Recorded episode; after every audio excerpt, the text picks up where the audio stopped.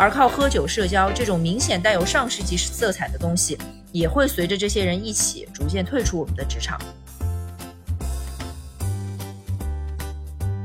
那以此类推啊，一个商业世界的社交规则也是由地位最高的人决定的。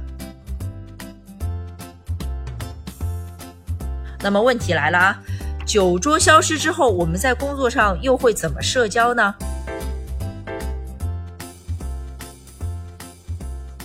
打脸职场套路，让办公室更有温度。Hello，大家好，我是陆小丧。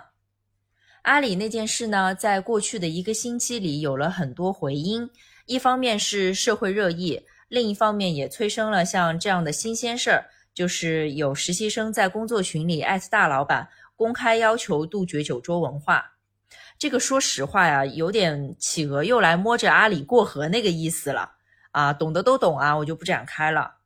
我自己呢，长期从事招聘行业，其实我是一点儿都不意外的，就是这个年龄的职场新鲜人能做出这样的事儿啊。我们怎么抨击酒桌文化都不为过。现在有了这一波社会舆论的推动，酒桌文化会死得更快，死得更透。我认为它是必然要消失在历史长河里面的东西。就是这个大的趋势呢，它一直都是存在的，从来就没有变过。我并不担心我们十年、二十年以后还在用这种落后的酒桌的场景来社交。原因呢，我们就展开来聊啊。最近大家应该都看到了很多网上的讨论啊，有没有发现，凡是在网上讨论这个事情的网友，很少很少有表示自己是喜欢酒桌的。哎，那我就纳了闷儿了啊，到底是谁要喝酒啊？酒桌上面就是酒精这个玩意儿，它是一级致癌物啊！到底是谁自己喝还不够啊？还喜欢拉上一帮同事一起喝，然后甲乙方谈合作，最后也要谈到酒桌上面去。其实就是上一辈人啊，这个大家都知道啊。我我不知道我是不是第一个说这个话的啊。上一辈人指的就是那些在网上不太吱声的中老年男性，他们现在占据着很多公司的高管层。他们的喜好决定了商业社会的社交方式，就是有事没事来一杯，生意呢好像都是酒桌上才能谈成。恕我直言，这些人是早晚要退下去的，而靠喝酒社交这种明显带有上世纪色彩的东西，也会随着这些人一起逐渐退出我们的职场。我知道有些朋友可能听到这里就会有这个疑问，呃，好像喝酒的也不都是上了年纪的啊，我们也能看到有一些。年轻的中层，他也热衷于安排酒局，这是为什么呢？我想分享一个可能不算太冷的冷知识。按道理，同类型的产品是不是应该便宜的销量大，然后贵的不好卖？至少我们从销量这件事情上面来看，应该是这个道理啊。但是有一点很奇怪啊，就是为什么高端白酒就是卖的比低端好呢？那原因呢，就是一张桌子上喝什么酒是由这个桌子上地位最高的人决定的。那以此类推啊，一个商业世界的社交规则也是由地位最高的人决定的。一般来说，我们都知道职场嘛，总归还是要讲一个论资排辈的。啊，从总体上面来说，地位最高的那一波人就是年龄最大的那一波人。为了让他们高兴，让他们喜欢自己。某些年纪还轻的中层呢，只好假装自己也热衷于组织酒局。那聊到这里，酒桌文化必将随着一代人的谢幕而消失啊，基本是没有悬念了。那么问题来了啊，酒桌消失之后，我们在工作上又会怎么社交呢？这件事我思考了好几天了，我觉得吧，还是得从本质开始讨论。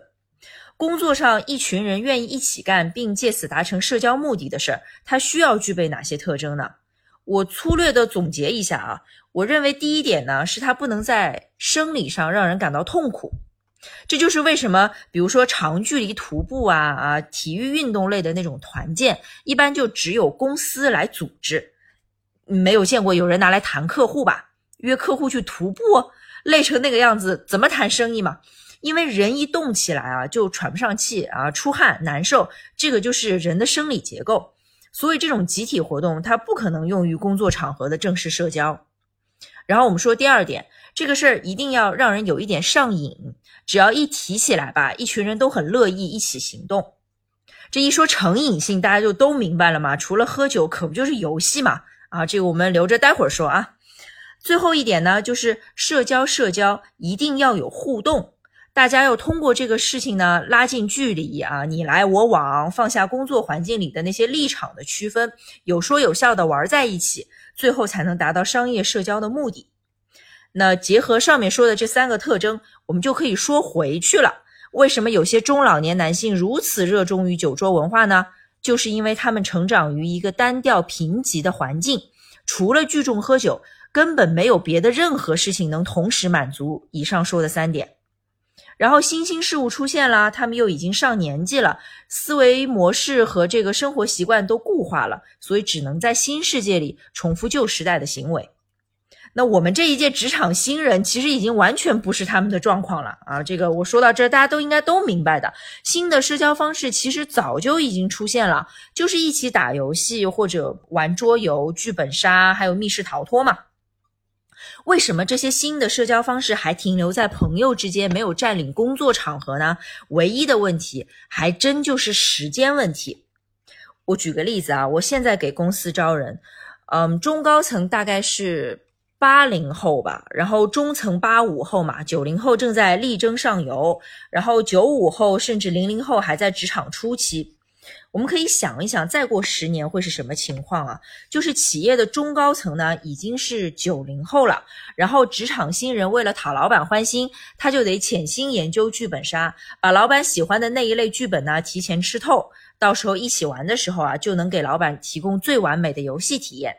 或者呢，为了去谈客户啊，跟客户一起玩，让客户在密室逃脱里面玩的尽兴啊，这些。呃，客户发展专员吧，可能就得提前把各种玩家选择会触发不同剧情线的那种密室啊，先玩个十七八遍，然后选出一条以客户的性格和喜好来说，他可能最喜欢的剧情，到时候陪着从头再来一遍。这就是我们即将共同见证的将来啊！这就是酒桌文化死后新的职场社交方式，它就在眼前，指日可待，必将成为职场明天的模样。到时候大家会烦恼的问题应该是什么样呢？就是老板喜欢恐怖主题的密室，而我胆子特别小，不适应这样的企业文化，我该怎么办？或者我特别不会说谎，也搞不清剧本杀的玩法，新公司从上到下天天下班剧本杀，我该怎么办？想想那样的将来，再回头看看这一周各种关于酒桌文化的讨论啊，我心情很复杂，嗯，一言难尽。然后又稍稍有一点如释重负，好像看到了未来的曙光。不知听到这里的各位作何感想啊？也非常欢迎留言来跟我继续讨论。好，今天我想说的内容就到这里，谢谢你的时间，我是陆小桑，我们下期节目再会。